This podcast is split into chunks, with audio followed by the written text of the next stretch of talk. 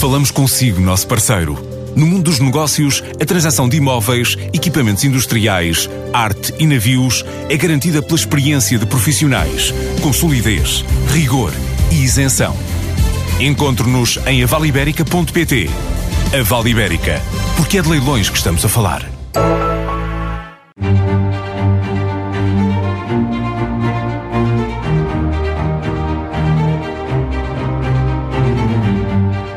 Nos espera em 2019? Deve ou não haver preocupação com os riscos que aparentemente ensombram o país? É nosso convidado de hoje Nuno Fernandes, desde o ano passado diretor da Católica Lisbon School of Business and Economics, a Escola de Negócios da Católica em Lisboa, para analisar o momento que a economia portuguesa atravessa.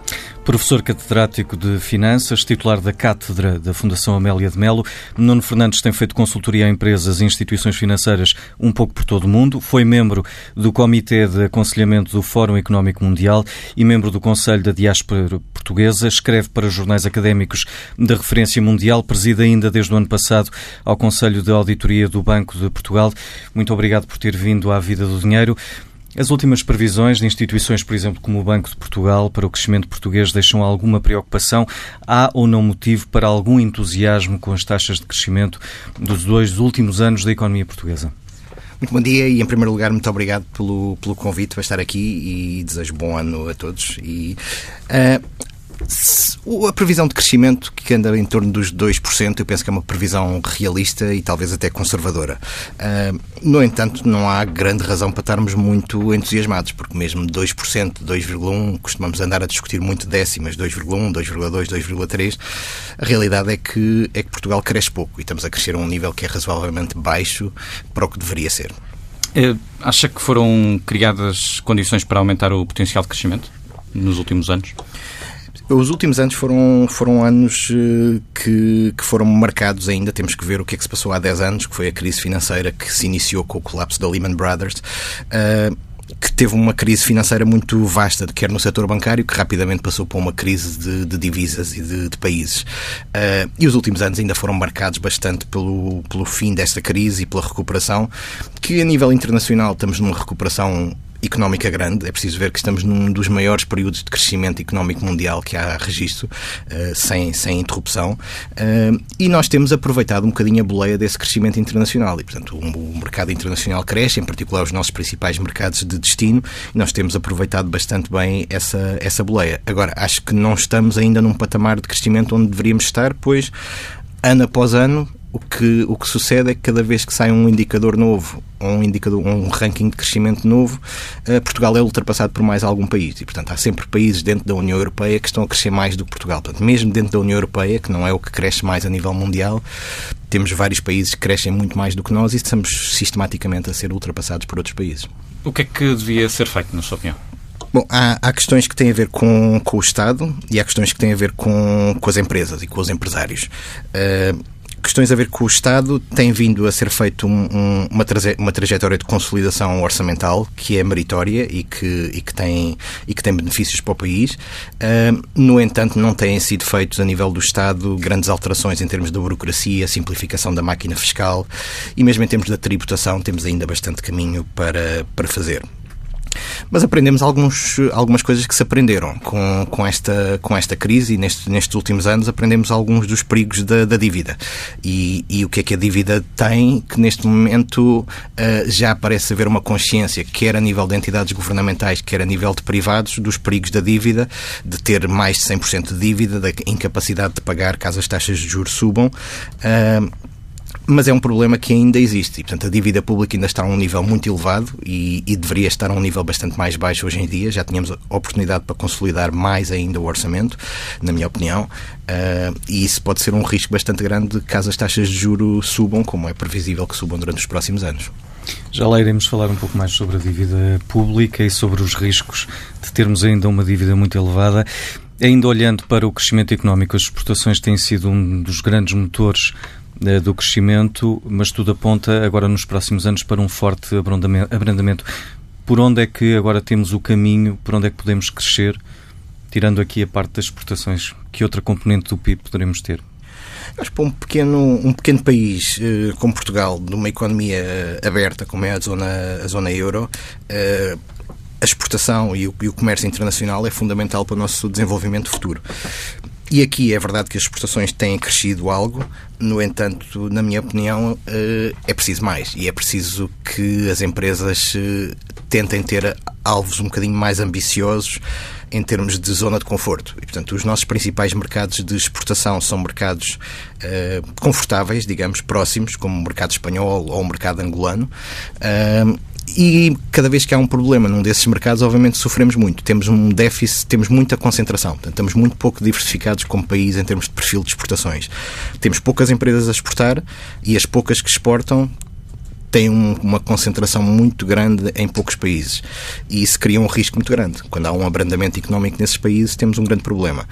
Uh, por outro lado, um, um dos problemas que eu gostava de ver resolvido. Uh, tem a ver com a ambição das nossas exportações e do nosso investimento empresarial em entrar em cadeias de valor internacionais, porque nós exportamos muito, como disse, para aqueles mercados mais próximos, culturalmente ou geograficamente, mas infelizmente a Europa é o continente que menos cresce a nível internacional e, portanto, há zonas do mundo que crescem muito, há zonas do mundo que crescem pouco e nós sistematicamente apostamos em exportar para as zonas do mundo em que crescem pouco. Logo, vamos estar sempre bastante limitados no nosso crescimento. Portugal eh, ainda é um país de risco para os investidores, mesmo depois de sair da categoria do lixo, ou essa questão está completamente ultrapassada? Não, penso que essa questão está completamente ultrapassada. Portugal não é um país de risco para investidores uh, e não, penso que essa questão está completamente ultrapassada e, e, temos os indicadores, quer a nível de ratings, quer em, em, termos de outros indicadores de mercado como CDS, têm mostrado que realmente estamos, estamos já a ser considerados como muito menos arriscados do que antes. Acho que isso é um ponto que já está ultrapassado. Se internamente os riscos já estão ultrapassados, externamente temos alguns que podem colocar eh, problemas no futuro. quais são para si os que mais preocupam, os que mais podem afetar de forma negativa a economia portuguesa? O Brexit, a política da administração norte-americana, o fraco crescimento da zona euro, o que é que para si elegeria como risco que terá mais efeitos na economia portuguesa? Uh, talvez dois. dois uh, talvez o Brexit e, e, o proteccionismo, o aumento do proteccionismo. Portanto, o Brexit, por um lado, uh, tem contornos ainda muito incertos, como se vai desenrolar em diferentes vertentes. Tem vertentes comerciais, obviamente, tem vertentes de recursos humanos. Temos uma grande, uma grande, uh, num grande número de portugueses a viver no Reino Unido que ainda, ainda existe alguma incerteza sobre o que é que vai acontecer quanto a esses uh, residentes. Uh, mas, acima de tudo, há um risco, na minha opinião, do Brexit transladar para uma nova crise financeira, porque existe de facto um. um, um Londres é, é, a praça financeira principal da, Europa, ou uma das principais da Europa, e grande parte das instituições financeiras e dos contratos financeiros uh, estão, estão aí sediados. E, portanto, como é que esta transição vai ser feita quando temos um montante tão grande de, de contratos em libras e domiciliados no Reino Unido? É uma questão que ainda não está totalmente resolvida e que me preocupa. Mas que já podia ter sido uh, que, em que a zona euro podia ter uh, já tratado? Uh, talvez, talvez pudesse. Não tenho, não tenho a certeza se do que é que depende da zona euro neste momento e o que é que depende do governo britânico. Uh, mas, mas existe claramente isto, não é uma coisa recente em termos da zona euro e ficou bem visível no seguimento das crises das divisas de 2008-2009 que existe na zona euro. Embora o euro seja um sucesso como um todo, uh, a zona euro é uma zona que não está muito integrada. É? Falta-nos integração europeia e falta, acima de tudo, governação. Uma governação boa a nível do continente europeu. Isso não existe e tem vindo a par cada vez que há algum, algum susto.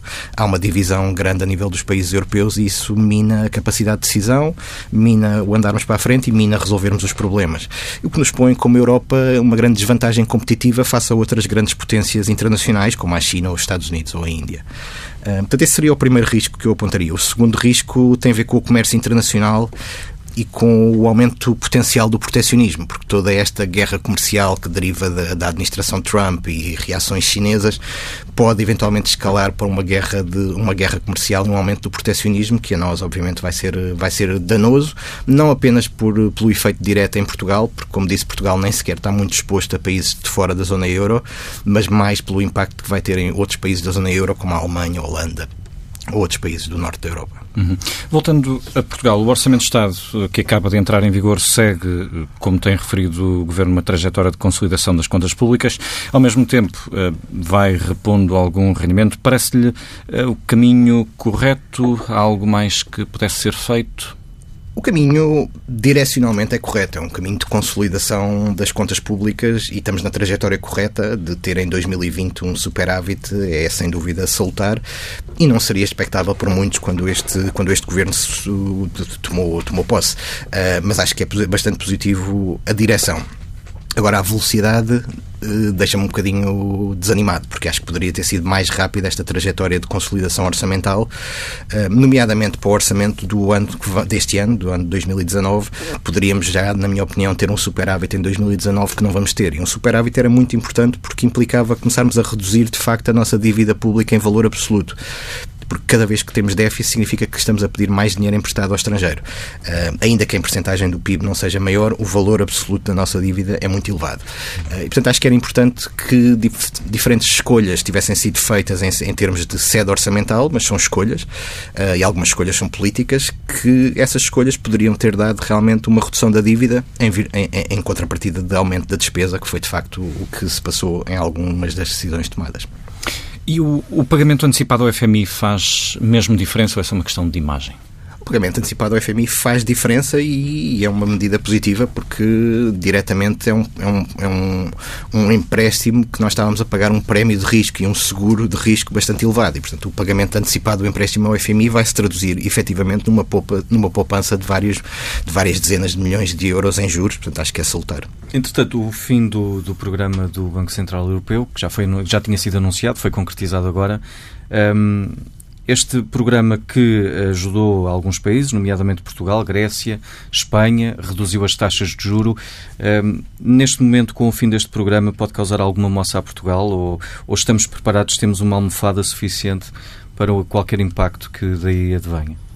Uh, aqui vou, vou retomar o, a questão da dívida. Quer dizer, o, o, o fim deste programa, uh, a principal implicação que vai ter vai ser o aumento das taxas de juros. E, portanto, é expectável que durante os próximos dois, três anos haja um aumento das taxas de juros. Ora, um aumento das taxas de juros, que neste momento é preciso que seja dito a um nível anormalmente baixo, nunca houve na história de, de, de taxas de juros tão baixas. Portanto, um voltar para a média de taxas de juros de normais, de regimes estáveis, uh, vai trazer-nos alguns problemas, porque de facto com o volume de dívida que nós temos, e é preciso ver que o volume de dívida, eu gosto, é bom vermos as percentagens, mas também é bom vermos em números absolutos, cada português eh, deve ao estrangeiro cerca de 25 mil euros por português, contando toda a população. Uh, um aumento de 1% das taxas de juro que é expectável que haja até provavelmente mais do que 1% de aumento das taxas de juros, significa que cada português vai ter que contribuir 250 euros a mais.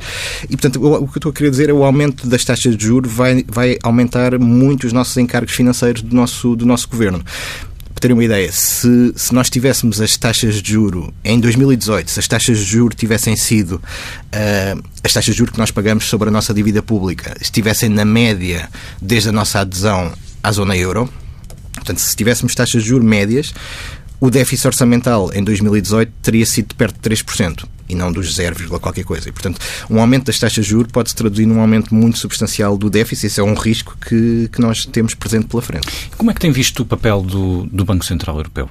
O papel do Banco Central Europeu, portanto, voltando um bocadinho a, a 2000, penso que em 2008, 2009, quando se iniciaram as crises da dívida, houve bastante uh, lentidão na, no ataque ao problema. E isso tem a ver com os problemas de governação europeia que eu referi anteriormente. Acho que nessa altura houve um, um, uma grande lentidão que, que, que, ditou que a crise tomasse proporções que não deviam ter nunca sido atingidas, caso o Banco Central Europeu e instituições europeias tivessem sido mais ágeis. Uh, a agir nessa, nesse período de 2009. Uh, mas depois houve, de facto, uma intervenção do Banco Central Europeu e do seu presidente que pôs realmente uma linha na areia em que disse daqui não vamos passar, o euro vai resistir e estamos cá para todos, para resistir a todos os problemas. Isso foi bastante positivo e realmente conseguiu restabelecer uh, a credibilidade e o regresso à normalidade na zona euro, ainda que, como disse, talvez um bocadinho mais tarde do que o que devesse ter sido.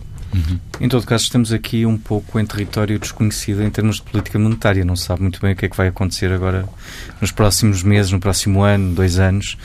Ainda não se percebeu muito bem o que é que vai significar a retirada destes estímulos à economia. De facto, estamos em, em, em, territórios mais ou menos virgens em termos de política financeira, porque nunca tivemos, não há como referir, não há na história nenhum período com as taxas de juro anormalmente baixas que nós tivemos, ou mesmo negativas, que levaram a comportamentos muito bizarros, porque taxas de juros negativas não é normal. Não é normal eu ter que pagar para ter o meu dinheiro no banco uh, em vez de receber alguma coisa. Portanto, isso não é normal. Uh, e de facto isto foge ao que está previsto nos vários modelos financeiros e macroeconómicos e à teoria, inclusivamente. Agora, já temos, já temos algum precedente, não é? Nós vamos um bocadinho atrás dos Estados Unidos. Os Estados Unidos já começaram a aliviar uh, a intervenção monetária uh, e, portanto, nós já vimos qual é, qual é que é o impacto. O impacto é simples. A diminuição da compra de dívida pública significa que há menos compradores para a dívida pública. Quando há menos compradores, o preço vai subir, ou seja, a taxa de juros vai subir. É direto, o efeito é direto. E, portanto, podemos esperar que haja um efeito de subida de taxas de juros. Não é, não é totalmente claro qual vai ser, porque, de facto, não temos experiência na Europa, mas se virmos a experiência americana, significa que vamos começar num retomar de normalização das taxas de juros. Uhum. Falamos um pouco sobre banca. Nos últimos dois anos, o crédito mal parado em Portugal desceu mais de 19 mil milhões de euros. Os bancos fizeram uma limpeza de balanço, mas ainda têm uh, 30 mil milhões para tratar. Uh, temos uma banca sólida neste momento?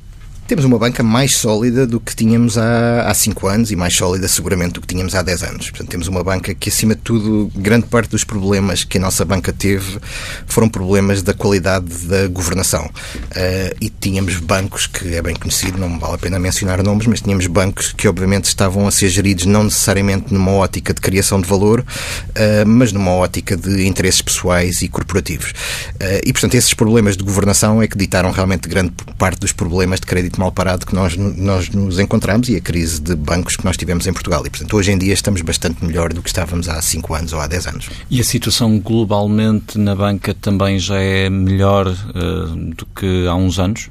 Sim, a situação, nós aqui vamos por, vamos por, por arrasto e é um bocadinho como o euro, não é? O euro é um, é um sucesso e, acima de tudo, é um sucesso para Portugal porque, porque nos protege de nós próprios, protege-nos de, de, fazermos erros que, que não conseguimos fazer como estamos presos a diferentes mecanismos do euro. Na banca passa-se um bocadinho o mesmo, é? O nível de regulação que, exige, que existe hoje em dia da banca é, é grande parte ditado por, por entidades internacionais que depois têm uma aplicação nacional, mas, portanto, estamos grande parte das regulações e do, e, do, e do que tem sido feito no setor bancário tem sido feito a nível internacional, quer via instituições comunitárias, quer via o BIS, uh, ah, mas, e no fundo torna os bancos mais estáveis, torna os bancos mais estáveis porque os rácios de capital, por exemplo, são bastante mais exigentes do que eram anteriormente e, portanto, por nesse sentido, o facto de nós estarmos sujeitos e estarmos a cumprir uh, regras internacionais significa que os nossos bancos estão mais sólidos do que estariam no passado.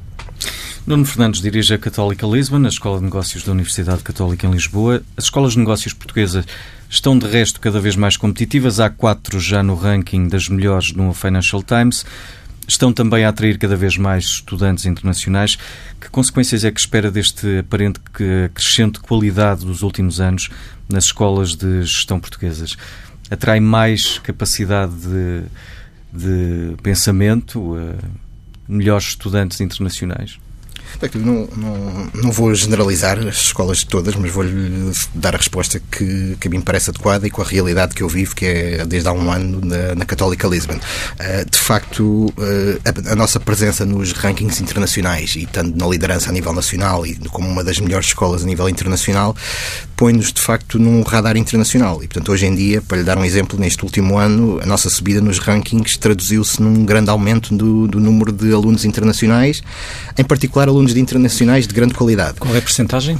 Neste momento temos mais de 50% de alunos internacionais nos nossos, nos nossos mestrados, que é o nosso principal produto em valor, em termos de volume de, de alunos, mais de 50%, sendo que vêm de nacionalidades muito variadas. Quer dizer, a principal nacionalidade é alemã, por exemplo, temos mais de 300 alemães no campus da Católica hoje em dia, que, que torna bastante diferente a vida no campus. Uh, italianos, holandeses, noruegueses, suíços, indianos, chineses, portanto temos mais de 50% de alunos internacionais, que torna também a experiência completamente diferente para os alunos portugueses. E, portanto, nós conseguimos neste neste momento também para os alunos portugueses, que continua a ser um dos focos da, da Católica Lisbon, é ter impacto na sociedade nacional uh, e nos estudantes nacionais, conseguimos oferecer aos alunos portugueses uma experiência internacional sem eles terem que se ausentar do país. E, portanto, conseguimos, de facto, tê-los em grupos multiculturais, multi, multinacionalidade, uh, na sua própria cidade, em Lisboa. Uh, portanto, esse, isso tem sido um impacto bastante positivo e este último ano foi bastante positivo, como disse, quer em termos de alunos, quer em termos de professores internacionais, que, de facto, a presença nos rankings e a nossa subida continuada traduz-se num aumento de competitividade e de visibilidade da nossa marca. E a prazo isso pode significar melhor gestão nas empresas portuguesas, esta melhoria de qualidade nas escolas de gestão do país? Eu acho que sem dúvida, sem dúvida, desde que as empresas portuguesas, como felizmente muitas fazem, que nossas parceiras, desde que as empresas portuguesas percebam que a formação é um investimento fundamental para a sua competitividade. Eh, porque falando um bocadinho em, em, em números macro, eh, existe um déficit em termos de, de formação em gestão em Portugal. Eh, quando olhamos para indicadores internacionais de competitividade, vemos que Portugal investe cerca de seis vezes menos que, que a Holanda, que é um país da nossa dimensão uh, em termos de população, investimos seis vezes menos que a Holanda e 16 vezes menos que Espanha em formação em gestão. Qual é o impacto disto? O impacto disto é que, de facto, o, temos um déficit de, de, competitividade via, via a gestão. E, portanto, quando nós não conseguimos entrar em cadeias de valor internacionais, que hoje em dia são muito complexas, a grande parte tem a ver com nós não estarmos de facto capacitados a nível das, maiores, das, das principais empresas a entrar nestas cadeias de valor internacionais e aí voltamos a fugir para o que é confortável e os mercados tradicionais confortáveis sem sair da nossa zona de conforto. Portanto, penso que sim. Portanto, respondendo à sua pergunta, acho que sim, que se, que se traduz e vai se traduzir num aumento da, da capacidade de gestão de empresas nacionais desde que as empresas o vejam de facto como, como necessário e muitas veem, infelizmente, muitas veem e o nosso objetivo é com as empresas que trabalhamos, nós ficamos sempre na palavra impacto. A nossa palavra-chave na Catolicalismo é impacto.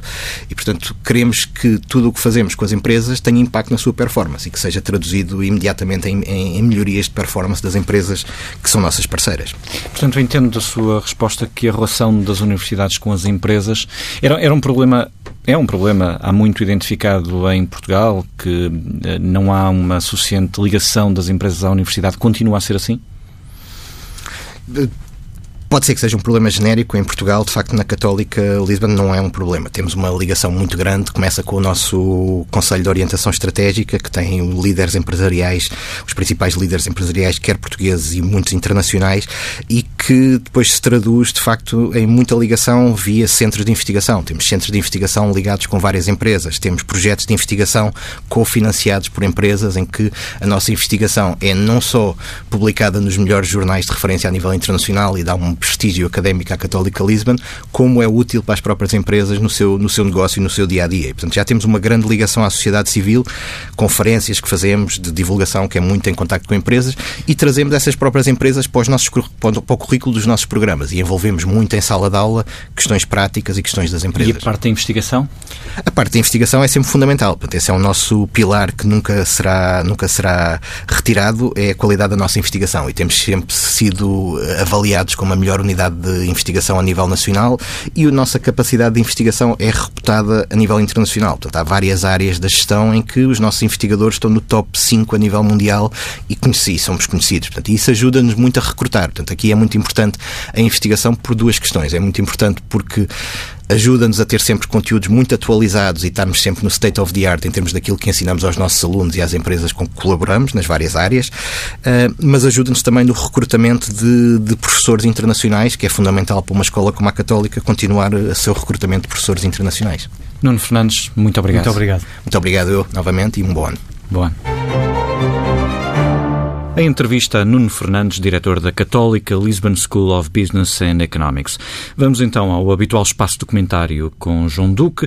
Ouvimos eh, Nuno Fernandes referir o risco de o Brexit poder criar eh, problemas maiores nos mercados financeiros, porque eh, não sabemos como é que a transição vai ser feita, tendo em conta que há um montante elevado de contratos em libras e domiciliados no Reino Unido.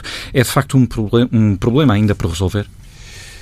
Eh, pode ser. Eu compreendo a, a posição do professor Nuno Fernandes, eh, particularmente no que toca ao risco jurídico ou legal, por causa das questões de parqueamento ou sediação dos contratos. E eu compreendo isso.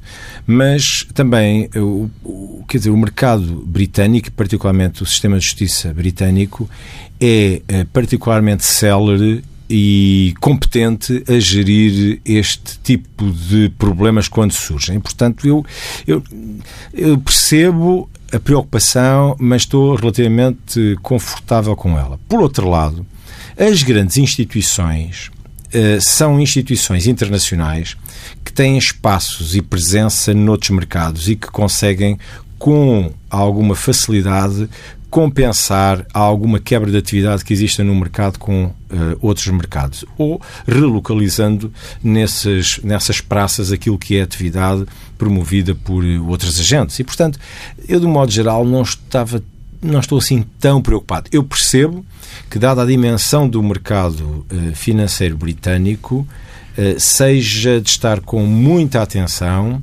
e, portanto, aquilo que possa ser há algum sinal de instabilidade que possa daí vir. E tendo em conta que isto nunca aconteceu, não é?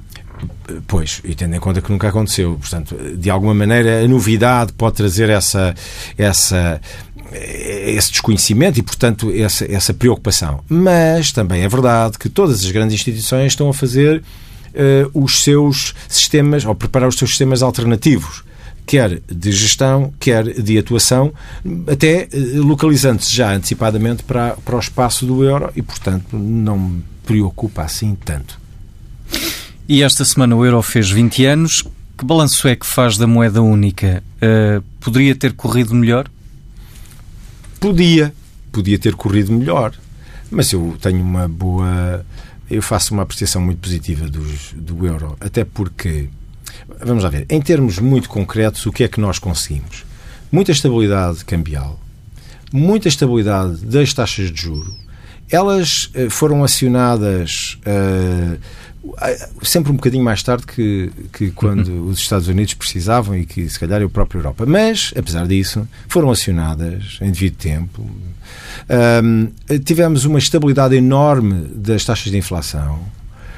Um, portanto, quando foi necessário usarem-se os mecanismos uh, que o Banco Central Europeu usou, junto, e portanto usando o euro, uh, para estimular a economia até ao ponto que podia fazê-lo, fez.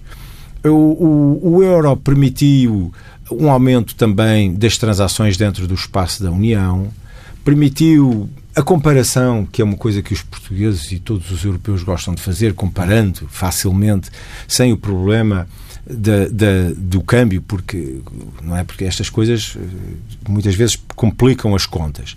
E portanto nós temos eh, tivemos imensas vantagens e até, por exemplo, os, os políticos uh, ajoelharam basicamente às regras que foram estabelecidas e que são regras impostas porque existe o euro. Portanto, o euro teve méritos de per si e méritos indiretos impondo os outros. E para, para, já para não falar, por exemplo, da credibilidade que deu às emissões de dívida em euros. Quer dizer, eu imagino que teria sido Portugal a passar por um período de crise a emitir em escudos obrigações que precisava para captar investimento para pagar pensões e funcionários públicos e bens e serviços da administração pública. Quer dizer, eu, eu imagino que seria para além dos próprios bancos. Mas não faltam desequilíbrios na zona euro, não é? Eh, pois, bom, eh, ora bem, o que é que eu acho que correu pior? Foi o euro não contribuiu assim tanto para aumentar a coesão social e até política. Não, não cumpriu funções, também não, não lhe pediam de aumentar, estimular a economia real. E eu acho que falhou muito, mas mesmo muito, num aspecto que não, não tem materialidade e não é tangível, que é o orgulho que nós, europeus, temos na nossa moeda, que não se compara, por exemplo, com o orgulho que um americano tem no dólar. E, não, não houve política de comunicação. E, e mais, as pessoas muitas vezes olham para o euro e acham-no uh, uma fonte de aumento de preços. Oh, quando foi a transição, toda a gente começou a aproveitar-se uh, para aumentar os preços. Uh, há regras que vêm que as pessoas acham que é por imposição, associam ao euro. há muitas restrições e, portanto, essa política de comunicação e de mostrar os aspectos positivos que o euro trouxe, eu acho que falhou. Uhum. Mário Centeno, eh, presidente do Eurogrupo, foi eleito o melhor ministro das Finanças europeu pela revista britânica The Banker, do grupo Financial Times. Justifica-se este título? É um título, eh, é um prémio que é baseado em fatores qualitativos, de uma análise subjetiva. Eu acho não que quantitativos? Ele... Não, não quantitativos, porque como é que, quais são os critérios? É o, o ministro que conseguiu o quê? Mais quê? Mais golos marcados? Mais, não sei, quer dizer, Afinal, não foi comparado ao não, não, não sei, não sei. Acho que são critérios em geral qualitativos. Isto é, tendo em conta que Portugal estava numa determinada situação, que tinha que fazer um percurso e que ele consegue fazê-lo, não é? Não sei se o Mário Centeno uh, foi melhor ou pior que o anterior Ministro das Finanças, que, que começa muitíssimo pior e que repõe Portugal praticamente à saída de, dos procedimentos de déficit excessivos. Eu, eu, nessa questão não, não, não entro em, em. Quer dizer, é difícil, para mim é difícil. Um, embora no, no, período de quatro anos anteriores tivemos dois ministros das Finanças. É, é, difícil e são questões subjetivas. Agora, acho que o Mário Centeno tem de facto, ou teve uma capacidade extraordinária que foi, por um lado, garantir que as contas estavam absolutamente dentro, contidas dentro daquilo que eram as regras impostas e negociadas com a zona euro, portanto com a União Europeia, por um lado. Por outro lado, conseguindo manter Uh, satisfeitos, aparentemente, os seus colegas de coligação, que eram os mais litigantes e os mais. Uh, digamos, anti-euro, anti até anti-euro e anti-sistema e contra as regras de contenção. Eu recordo que o Mário Centeno começou por apresentar um primeiro orçamento à União Europeia com um déficit proposto de 2,6% do PIB. Quando a União insistiu que era 2,5% e ele disse que era impossível. Vai lá e quando volta, refaz o orçamento, põe nos 2,5% e mais tarde até fica muito contente por ficar aquém dos 2,5%.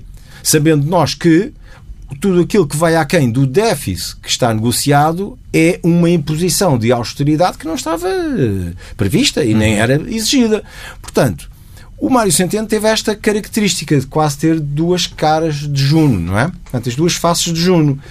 E, e, portanto, consegue isso. Aliás, até consegue o, o, espetacular êxito de estar no papel de presidente do Eurogrupo a criticar o orçamento que ele próprio lhe submete. E, portanto, eh, mas de um modo geral, e agora tirando as, estas piadas, quase que. Eu, mas eu, eu confesso que o Mário Centeno deve ser elogiado por aquilo que fez, que foi fundamentalmente pegar em Portugal e não deixar isto eh, descair, pelo uhum. contrário Agora, apelando ao seu, à sua capacidade de síntese e em jeito de lançamento já do ano que, que agora começa, que desafios é que antevê para a economia portuguesa em 2019?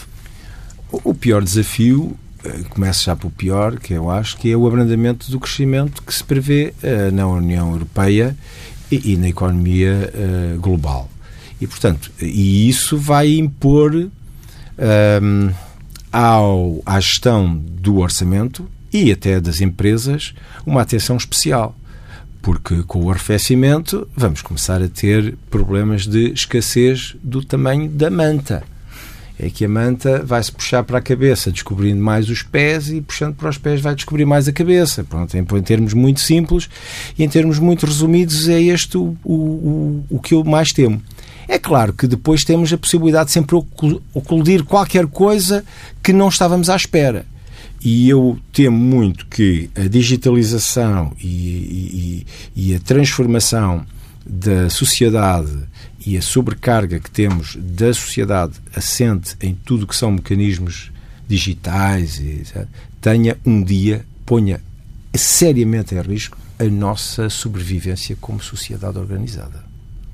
Obrigado, João Duque. A entrevista, entretanto, ao diretor da Escola de Negócios da Universidade Católica de Lisboa, Nuno Fernandes, pode ser lida no Dinheiro Vivo, que sai amanhã com o Diário de Notícias e também o Jornal de Notícias. E pode ouvir novamente em tsf.pt.